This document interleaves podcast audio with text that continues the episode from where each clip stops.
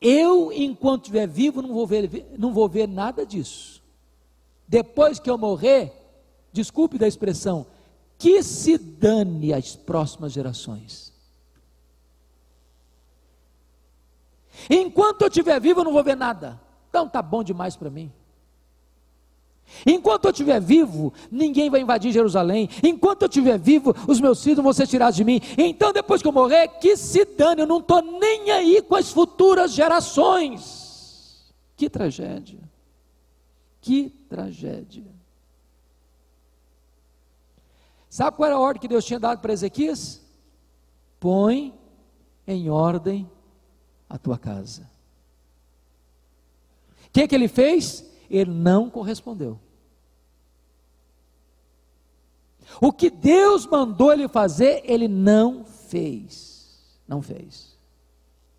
Ele recebeu a cura, mas a ordem de Deus para ele, ele não obedeceu, ele não pôs em ordem a sua casa. E ele está dizendo o seguinte: depois que eu morrer, que os meus filhos, que os meus netos, que os meus bisnetos, que as minhas futuras gerações se dane, eu não estou nem aí.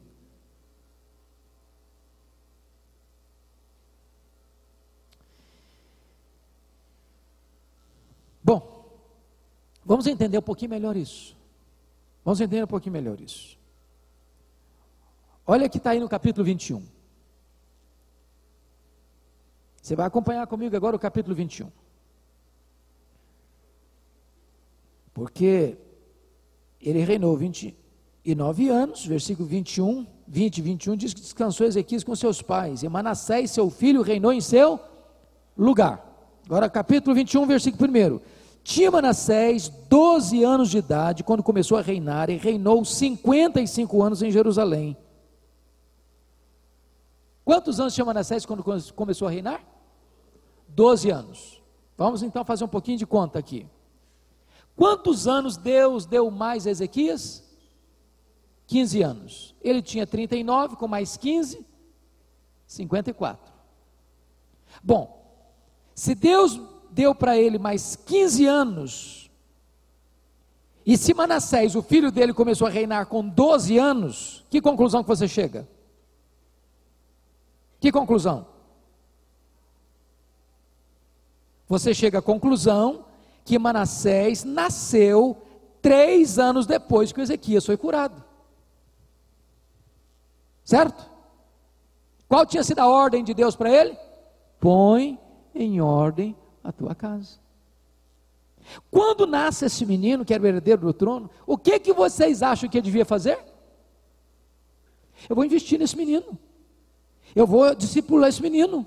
Eu vou ensinar esse menino, eu vou inculcar na cabeça dele a, palavra de Deus, eu vou orar por ele, eu vou cercá-lo de cuidado. Foi a única ordem que Deus me deu, botar em ordem a minha casa. Então eu vou investir tudo que eu tenho, tudo que eu sou, no que Deus me mandou fazer. Eu vou cuidar do meu filho, para que ele seja uma bênção, para que ele conheça Deus, para que ele ande nos caminhos de Deus.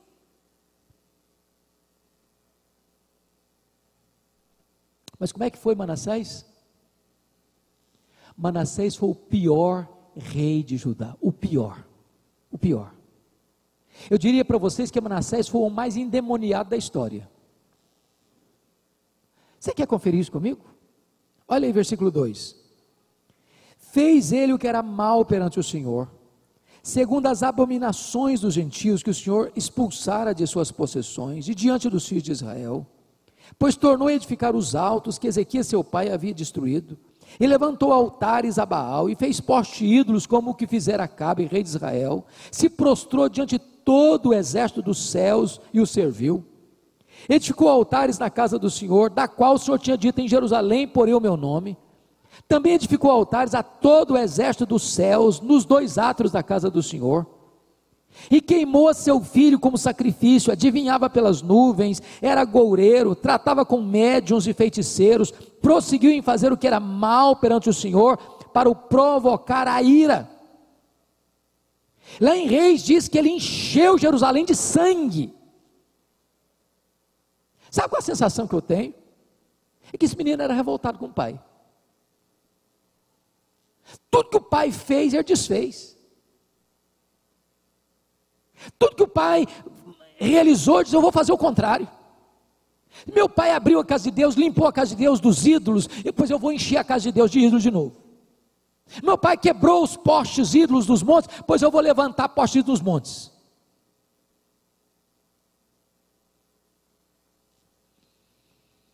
Ezequias não obedeceu o que Deus mandou ele fazer. Põe em ordem a tua casa.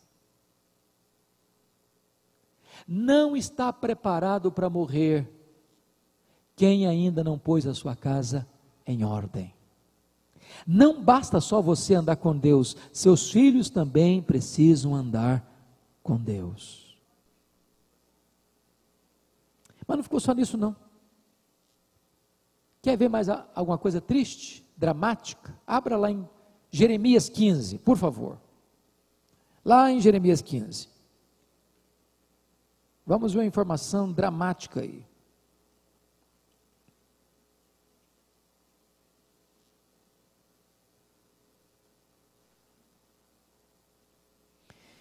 Eu estou falando aí de um período de mais de 100 anos para frente. Aquela profecia de Isaías está se cumprindo. Agora, lembra que a Babilônia viria, levaria tudo embora? Levaria os filhos escravos, castraria os filhos, pois essa hora tinha chegado. Lembra que Ezequias disse: Não, eu não, tô, eu não vou estar vivo lá, então que se dane. Essa hora tinha chegado. Jeremias escreve esse texto agora exatamente no momento em que a Babilônia cerca Jerusalém. Para invadir Jerusalém, para destruir Jerusalém, para levar escravos os filhos de Jerusalém, para levar os tesouros de Jerusalém. E veja aí o que está escrito em Jeremias 15, versículos de 1 a 4. Disse-me, porém, o Senhor: ainda que Moisés e Samuel, os dois intercessores mais destacados do Velho Testamento, se pusessem diante de mim, meu coração não se inclinaria para este povo. Lança-os de diante de mim e saiam. Quando te perguntarem, para onde iremos? Dir-lhes-ás. Assim diz o Senhor. O que é para morte, para morte. O que é para espada, para espada. O que é para fome, para fome. O que é para o cativeiro, para o cativeiro porque os punirei com quatro sortes de castigos, diz o Senhor: com espada para matar, com cães para os arrastarem, com as aves dos céus e as feras do campo para os devorarem e destruírem. Agora, por favor, leia com muita atenção o versículo 4. Entregá-los-ei para que seja um espetáculo horrendo para todos os reinos da terra, por causa de quem? por causa de Manassés, filho de Ezequias, rei de Judá, por tudo quanto fez em Jerusalém. Agora vamos entender o que está escrito aqui. Sabe qual foi o útero onde foi gestado o cativeiro babilônico? A casa de Ezequias. O cativeiro babilônico foi gerado mais de 100 anos atrás dentro da casa de Ezequias. Sabe por quê? Porque Deus deu uma ordem para ele: põe em ordem a tua casa. E ele não correspondeu. Ele não correspondeu. Ele ensoberbeceu seu coração, exaltou seu coração e não levou esta ordem de Deus a sério.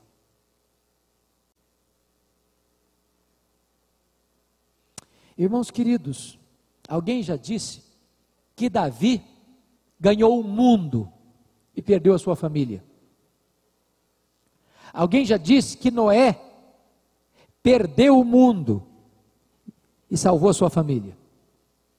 Quem sabe o projeto de Deus seja que nós ganhemos o mundo através da nossa família.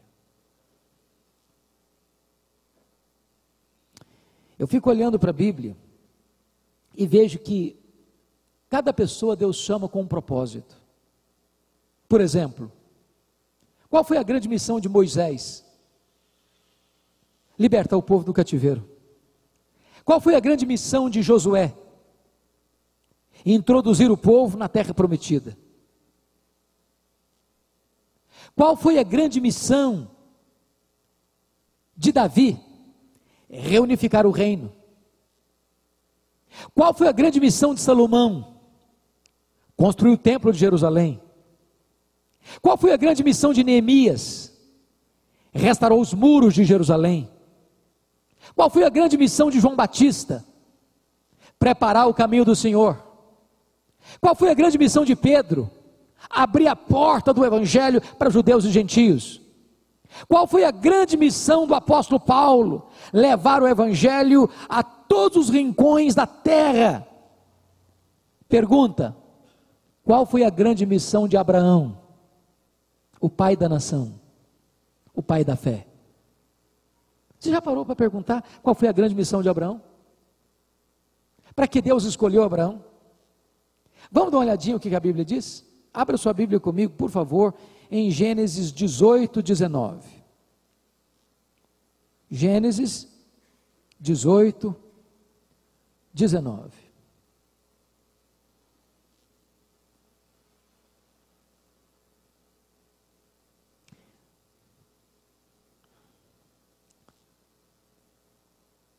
Todo mundo aqui comigo? Ok? O verso 18 nos informa que Abraão certamente virá a ser uma grande e poderosa nação, e nele serão benditas todas as nações da terra. Agora o verso 19 explica: Porque eu o escolhi para quê? Para quê é propósito, certo? Objetivo, finalidade. Porque eu escolhi para que ordene a seus filhos e a sua casa depois dele, a fim de que guardem o caminho do Senhor e pratiquem a justiça e o juízo, para que o Senhor faça vir sobre Abraão o que tem falado a seu respeito. Para que, que Deus escolheu Abraão? Para quê? Para que ordene a seus filhos e a sua casa depois dele. Deus não está preocupado apenas com Abraão. Deus está preocupado com os filhos de Abraão, com aqueles que haverão de vir depois dele. Deus está preocupado também com as futuras gerações.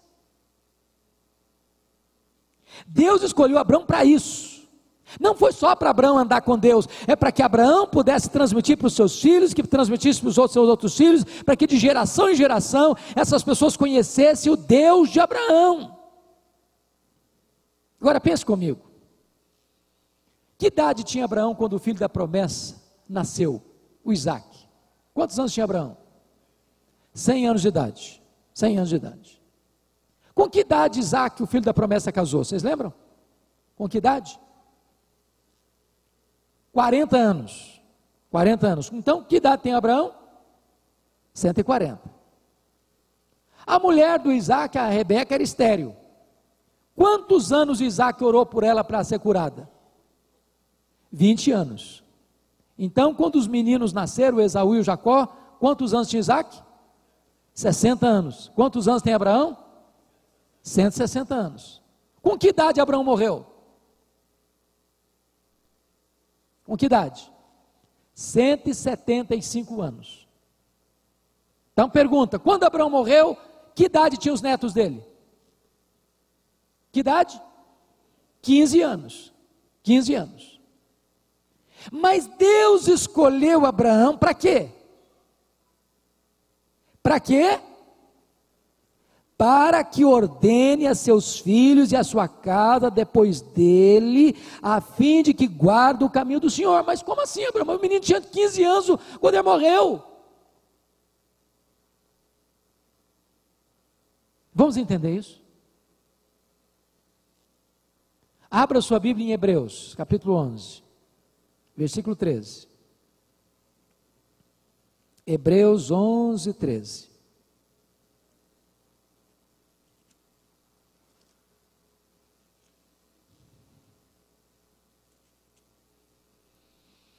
Está falando dos patriarcas, está falando de Abraão. Todos estão comigo? Hebreus 11, 13. Todos estes morreram na fé sem ter obtido as promessas, vendo-as, porém, de longe, saudando-as e confessando que eram estrangeiros e peregrinos sobre a terra. Sabe o que está acontecendo aqui? Lá na época de Abraão, ele viu você, pastor Anderson. Ele viu você. Ele viu a mim como seus filhos. Ele saudou de longe a promessa. Está dizendo: Meu Deus, eu quero que a minha primeira, que a minha segunda, que a minha terceira, que a minha quarta, que a minha décima, que a minha vigésima, que a minha centésima geração te conheça e ande nos teus caminhos. Eu quero que aqueles que eu gerei te conheçam que andem nos mesmos caminhos, que andem nas mesmas pegadas. Eu quero que a minha futura geração, eu vou saudar de longe essa promessa, mas eu quero que te conheça, meu Deus. Eu estou comprometido hoje com as futuras gerações. Eu quero encorajar você aqui hoje, em nome de Jesus. Ore pelos seus filhos, pelos seus netos, pelos seus bisnetos, pela sua quarta geração, pela sua quinta geração, pela sua décima geração. Deus, eu quero que a minha descendência te conheça, eu quero que a minha descendência ande na tua presença, eu quero que a minha descendência esteja aliançada com os mesmos valores que eu assumo hoje. Deus nos escolheu para isso. Deus fez uma aliança com Abraão. Para selar esse pacto de que ele e a sua descendência deveriam andar com Deus. Qual era o sinal desta aliança? Qual era o sinal dessa aliança? A circuncisão. E o que é a circuncisão? É uma marca, é um sinal no órgão reprodutor masculino. Para quê? Para que toda vez que o marido tivesse um intercurso, uma relação com a sua mulher, com o propósito de gerar um filho, aquele filho devia ter na própria marca do seu órgão reprodutor, a marca da aliança. Eu sou da mesma aliança do meu pai, eu tenho o mesmo Deus que o meu pai, a mesma fé que o meu pai, eu estou comprometido com as mesmas verdades que o meu pai está, e os filhos que Deus me der vão estar com essa mesma marca da aliança.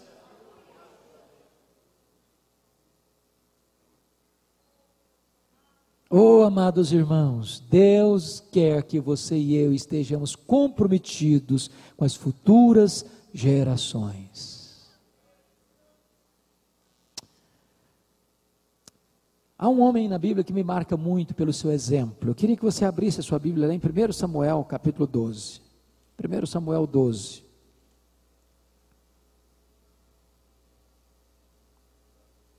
Primeiro Samuel 12. Samuel foi juiz, foi profeta e foi sacerdote. Começou o ministério dele cedo, criança ainda. Teve um longo ministério, agora está velho.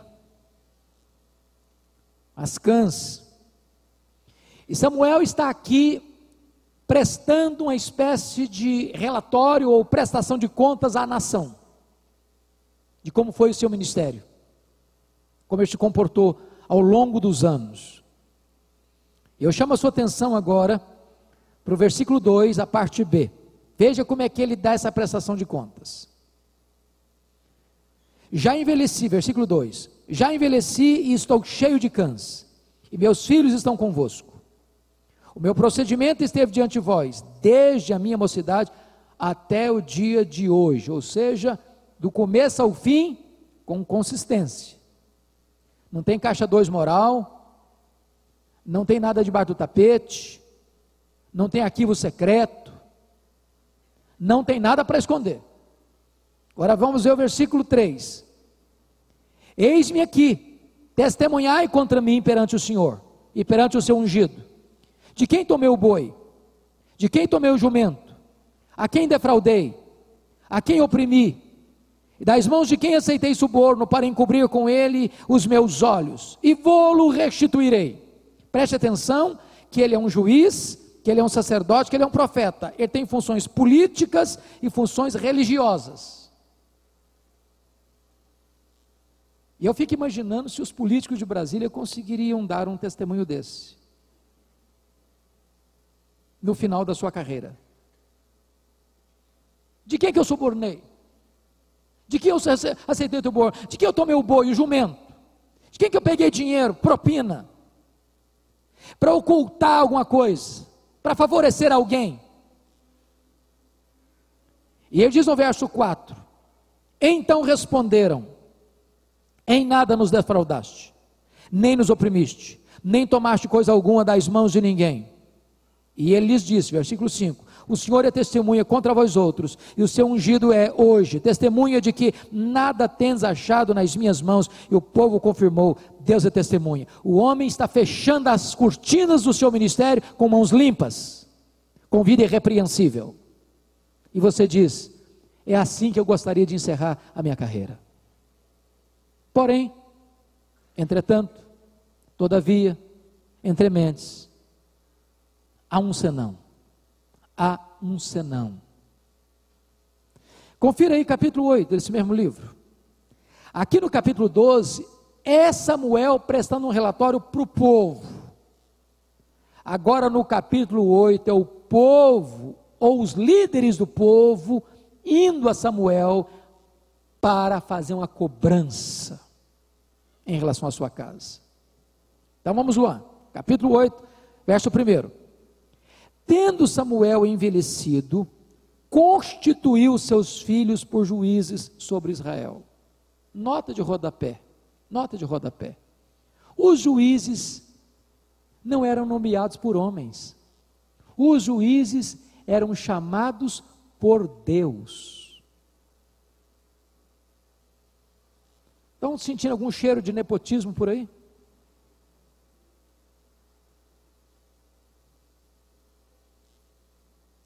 Samuel constitui seus filhos juízes.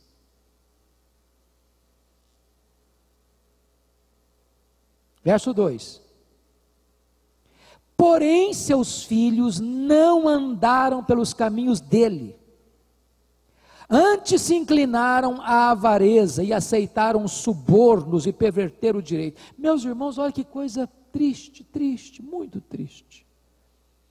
Qual foi a tônica do testemunho, do relatório, da prestação de contas de Samuel com a nação?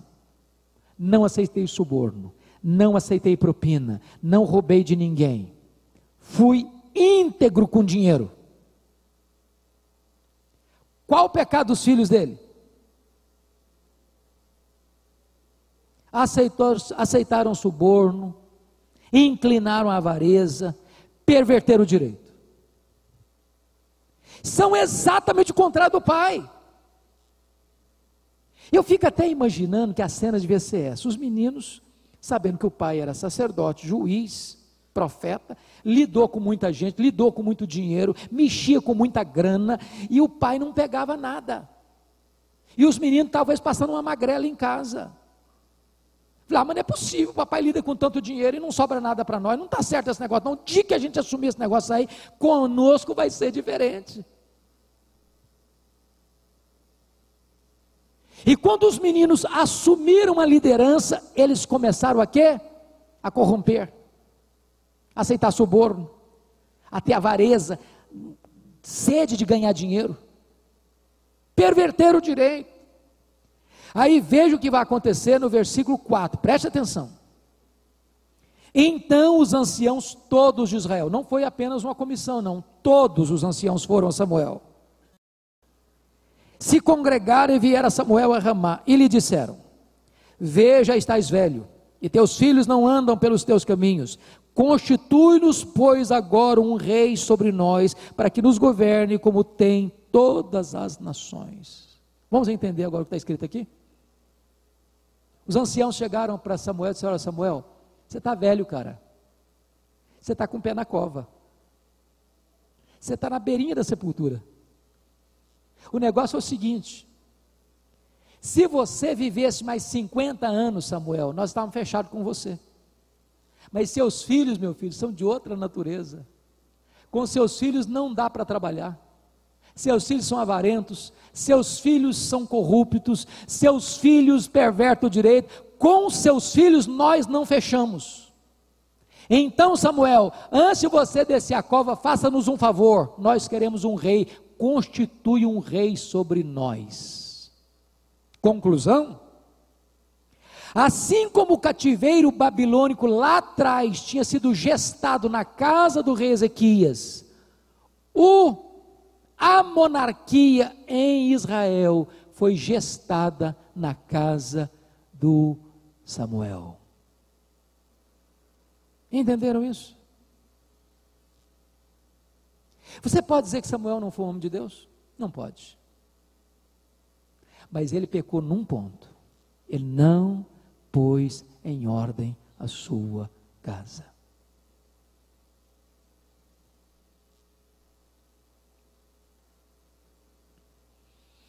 Oh, irmãos queridos, eu não sei se esse assunto mexe com você.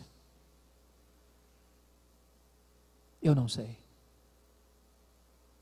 Mas eu confesso, estava partilhando agora há pouco com o pastor Anderson sobre essa angústia.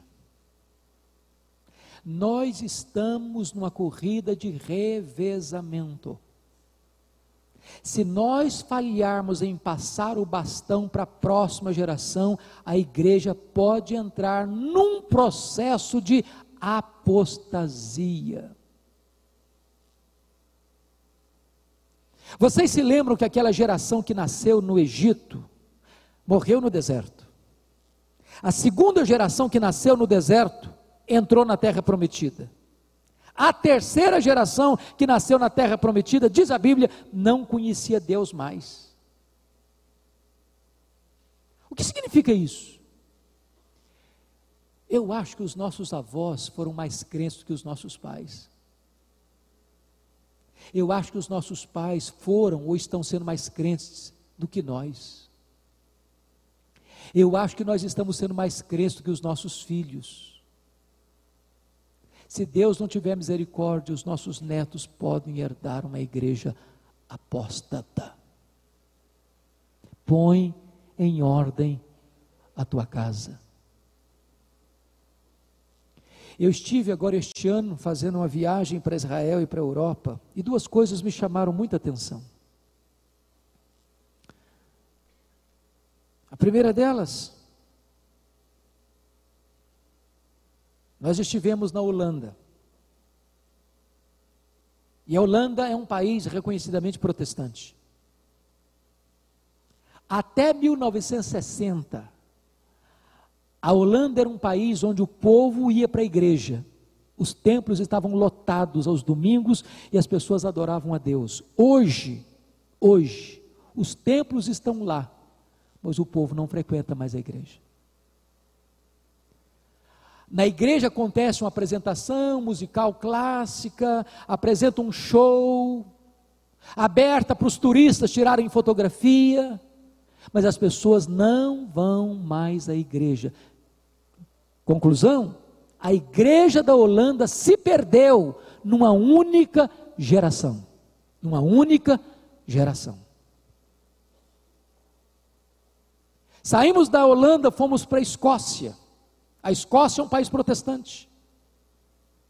Lá nasceu o presbiterianismo de John Knox, um dos grandes reformadores. A igreja principal da Praça de Edimburgo, capital da Escócia, é um templo belíssimo. Mas sabe o que, que tem lá dentro? Um bar. Um bar. Para beber para dançar. As pessoas não vão mais para a igreja.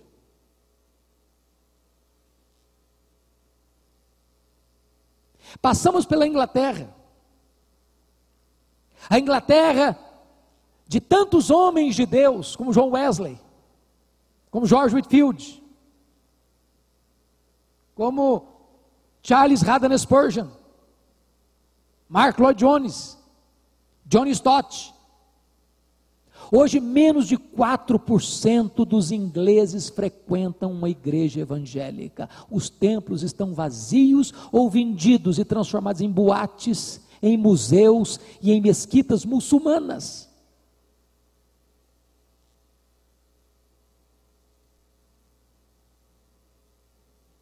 Olha para a América, América do Norte. Eu estive pregando no ano passado numa região próxima de Nova York, e enquanto caminhava do hotel para a igreja, era uma igreja Assembleia de Deus, o pastor me mostrou 11 templos que estavam sendo vendidos. Não tinha gente mais para frequentar. Sabem por quê, irmãos? É porque nesta corrida de revezamento, nós estamos perdendo tempo e não estamos passando este legado que nós recebemos dos nossos pais para os nossos filhos. Põe em ordem a tua casa. Eu quero concluir com a leitura de alguns textos. Primeiro texto, por favor, lá em Deuteronômio 6. Eu tenho certeza que eu não vou falar nada de novo para você, você sabe disso, mas eu não tenho a pretensão de dizer nada novo, só tenho o desejo de recordar a você e reavivar a sua memória daquilo que você já sabe. Mas vamos abrir em Deuteronômio 6, por favor. 4 a 9.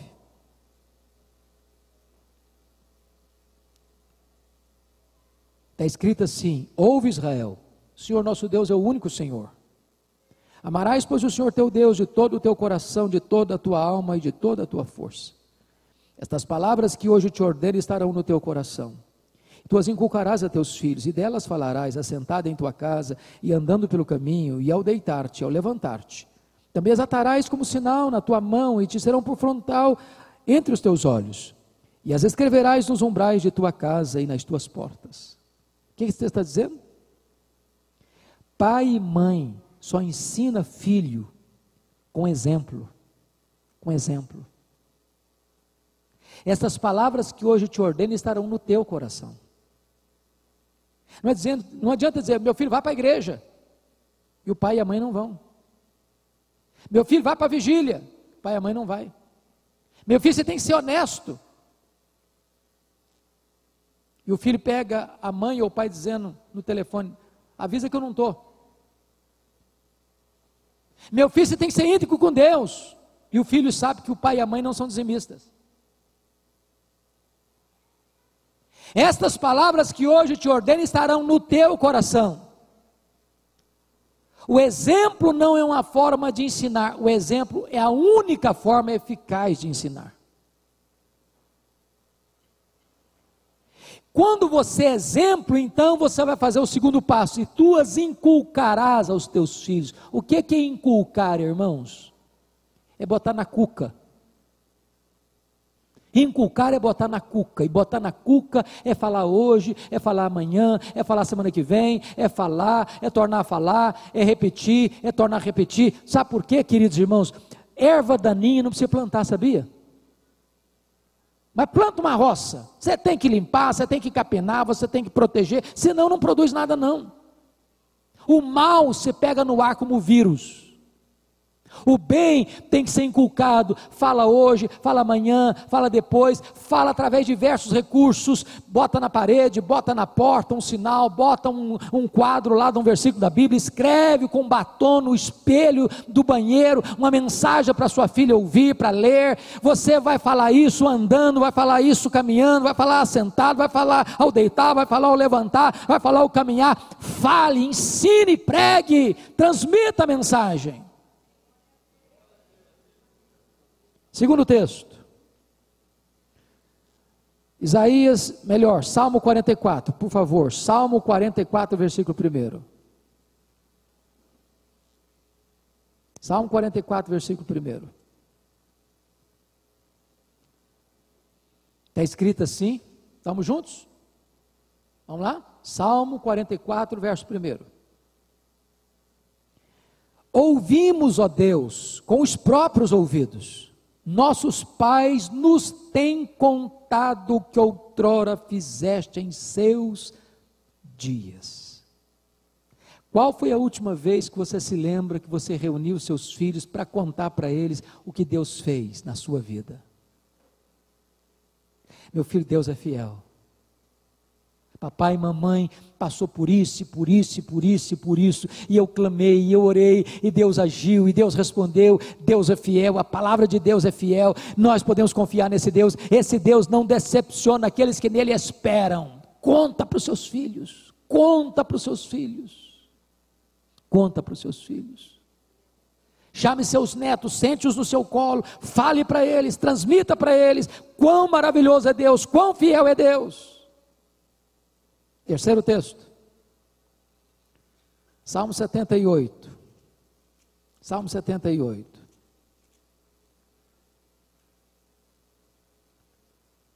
A partir do verso 3 está escrito assim: O que ouvimos e aprendemos, o que nos contaram nossos pais. Deixa eu fazer uma perguntinha aqui. Quem aqui teve o privilégio de, desde criança, escutar e aprender o que contaram seus pais para você das coisas de Deus. Quem aqui teve esse privilégio? Que benção. Que benção. Que benção. E é isso que está dando testemunho aqui. O que ouvimos e aprendemos, que nossos pais nos contaram. Agora vem, depois do privilégio, uma promessa. Versículo 4: Não encobriremos a seus filhos. Contaremos a quem? A vindoura geração. Deus quer que você ande com Ele, que seus filhos também andem com Ele. Contaremos o quê? Os louvores do Senhor e o seu poder e as maravilhas que fez. Olha o propósito, versículos 6 e 7. A fim de que a nova geração os conhecesse, filhos que ainda hão de nascer, se levantasse por sua vez os referisse aos seus descendentes, para que pusessem em Deus a sua confiança e não se esquecessem dos feitos de Deus, mas lhe observasse os mandamentos. Então, o seu compromisso de educação cristã, de discipulado, não é apenas com seu filho, com seu neto, você vai ensiná-los para que as futuras gerações escutem aquilo que você está passando hoje para os seus filhos, para os seus netos futuras gerações. Finalmente, finalmente, eu termino aqui com essa leitura. Abra sua Bíblia comigo lá na segunda carta do apóstolo Pedro. Segunda carta de Pedro. Pedro está se despedindo da igreja. Pedro sabe que vai morrer, tem consciência disso. Os anos da perseguição haviam chegado. E assim como Paulo diz: chegou o tempo da minha partida, combati o bom combate, completei a carreira, guardei a fé, já agora a coroa da justiça me está guardada. Pedro está falando, em outras palavras, a mesma coisa. Então vamos ver o que, que ele disse? Capítulo 1, a partir do verso 12 até o verso 15. Ele escreve assim: Por esta razão Sempre estarei, estarei pronto para trazer-vos lembrados acerca destas coisas, embora estejais certos da verdade, já presente convosco e nela confirmados. Está dizendo o seguinte, irmãos, eu não tenho a pretensão de dizer nada novo para vocês. Eu só estou lembrando a vocês o que vocês já sabem. Não é assim com a gente? Ô, gente, a gente vem para a igreja toda semana é muito raro você dizer, nunca tinha escutado isso na vida. Você já sabe tudo, já escutou isso. Mas Deus te relembra. Falou, filho, estou te lembrando de novo, viu? Ó, estou te recordando outra vez. Ó, estou aqui hoje para refrescar sua memória daquilo que você já sabe. Olha o verso 13. Também considero justo, enquanto estou neste tabernáculo, ou seja, neste corpo, despertar-vos com essas lembranças. Eu acho justo eu despertar vocês, fazer vocês lembrarem dessas coisas. Olha o verso 14. Certo de que estou prestes a deixar o meu tabernáculo, eu estou prestes a morrer, estou com o pé na cova. Como efetivamente nosso Senhor Jesus Cristo me revelou, está lá em João capítulo 21. Deus falou: você vai morrer, cara, e vai morrer de cabeça para baixo, vai morrer crucificado.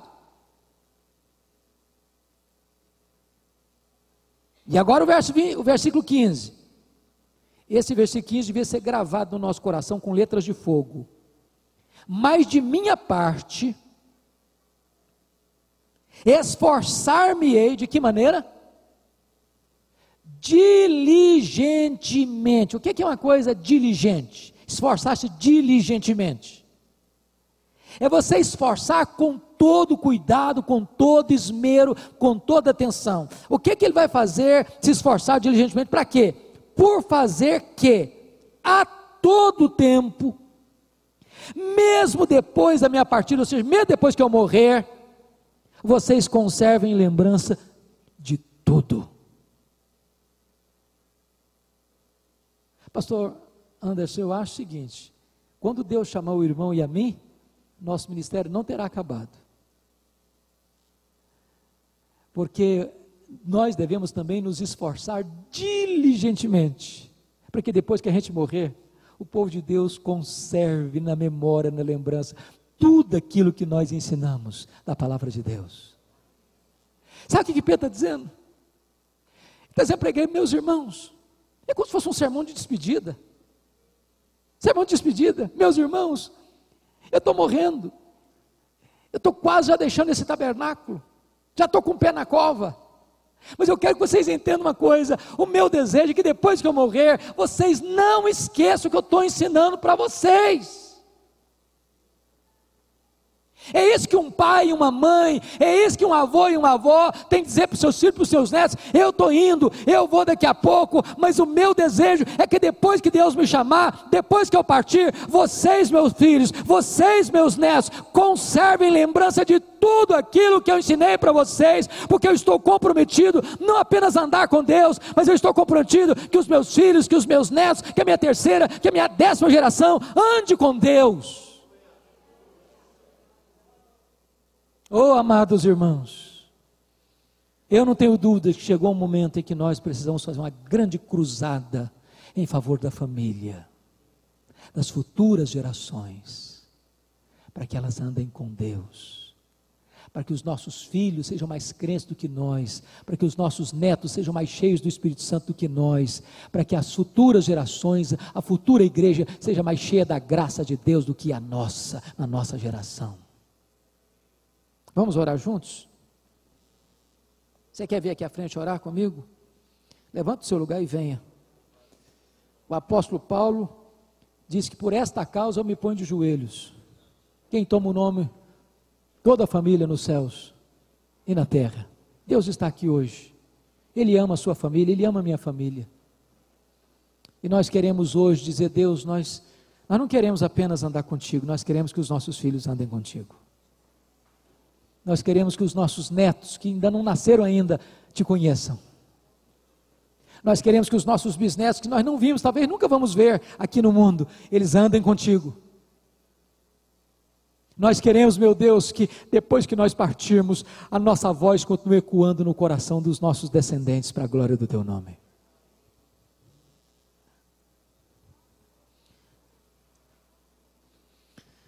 Senhor Deus, Bendito é o teu nome. Porque tu és o Deus dos nossos pais, o Deus da nossa vida, o Deus dos nossos filhos, o Deus de geração em geração, de eternidade a eternidade.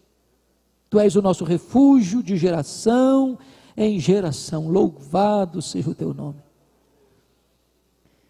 Deus, nós queremos te pedir perdão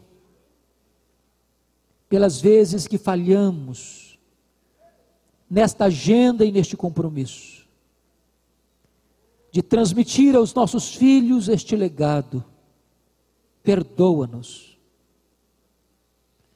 Nós te pedimos agora que tu renoves o ânimo do nosso coração, que tu renoves a tua aliança conosco para que nós renovemos a nossa aliança contigo de educar os nossos filhos, os nossos netos nos teus caminhos. Nós queremos andar contigo, nós queremos te amar, nós queremos ter a tua palavra no nosso coração, para que nós inculquemos esta mesma palavra na mente e no coração dos nossos filhos. O que nós ouvimos, nós queremos transmitir, para que as futuras gerações te conheçam e andem na tua presença. Livra-nos da apostasia, Deus. Livra-nos de uma igreja fria, livra-nos de uma igreja secularizada, livra-nos de uma igreja sem compromisso com o Evangelho, livra-nos de uma igreja sem compromisso com a vida cristã. Ajuda-nos, Deus, para que nos tempos futuros a tua igreja seja mais cheia do Espírito Santo. É a nossa súplica, Pai.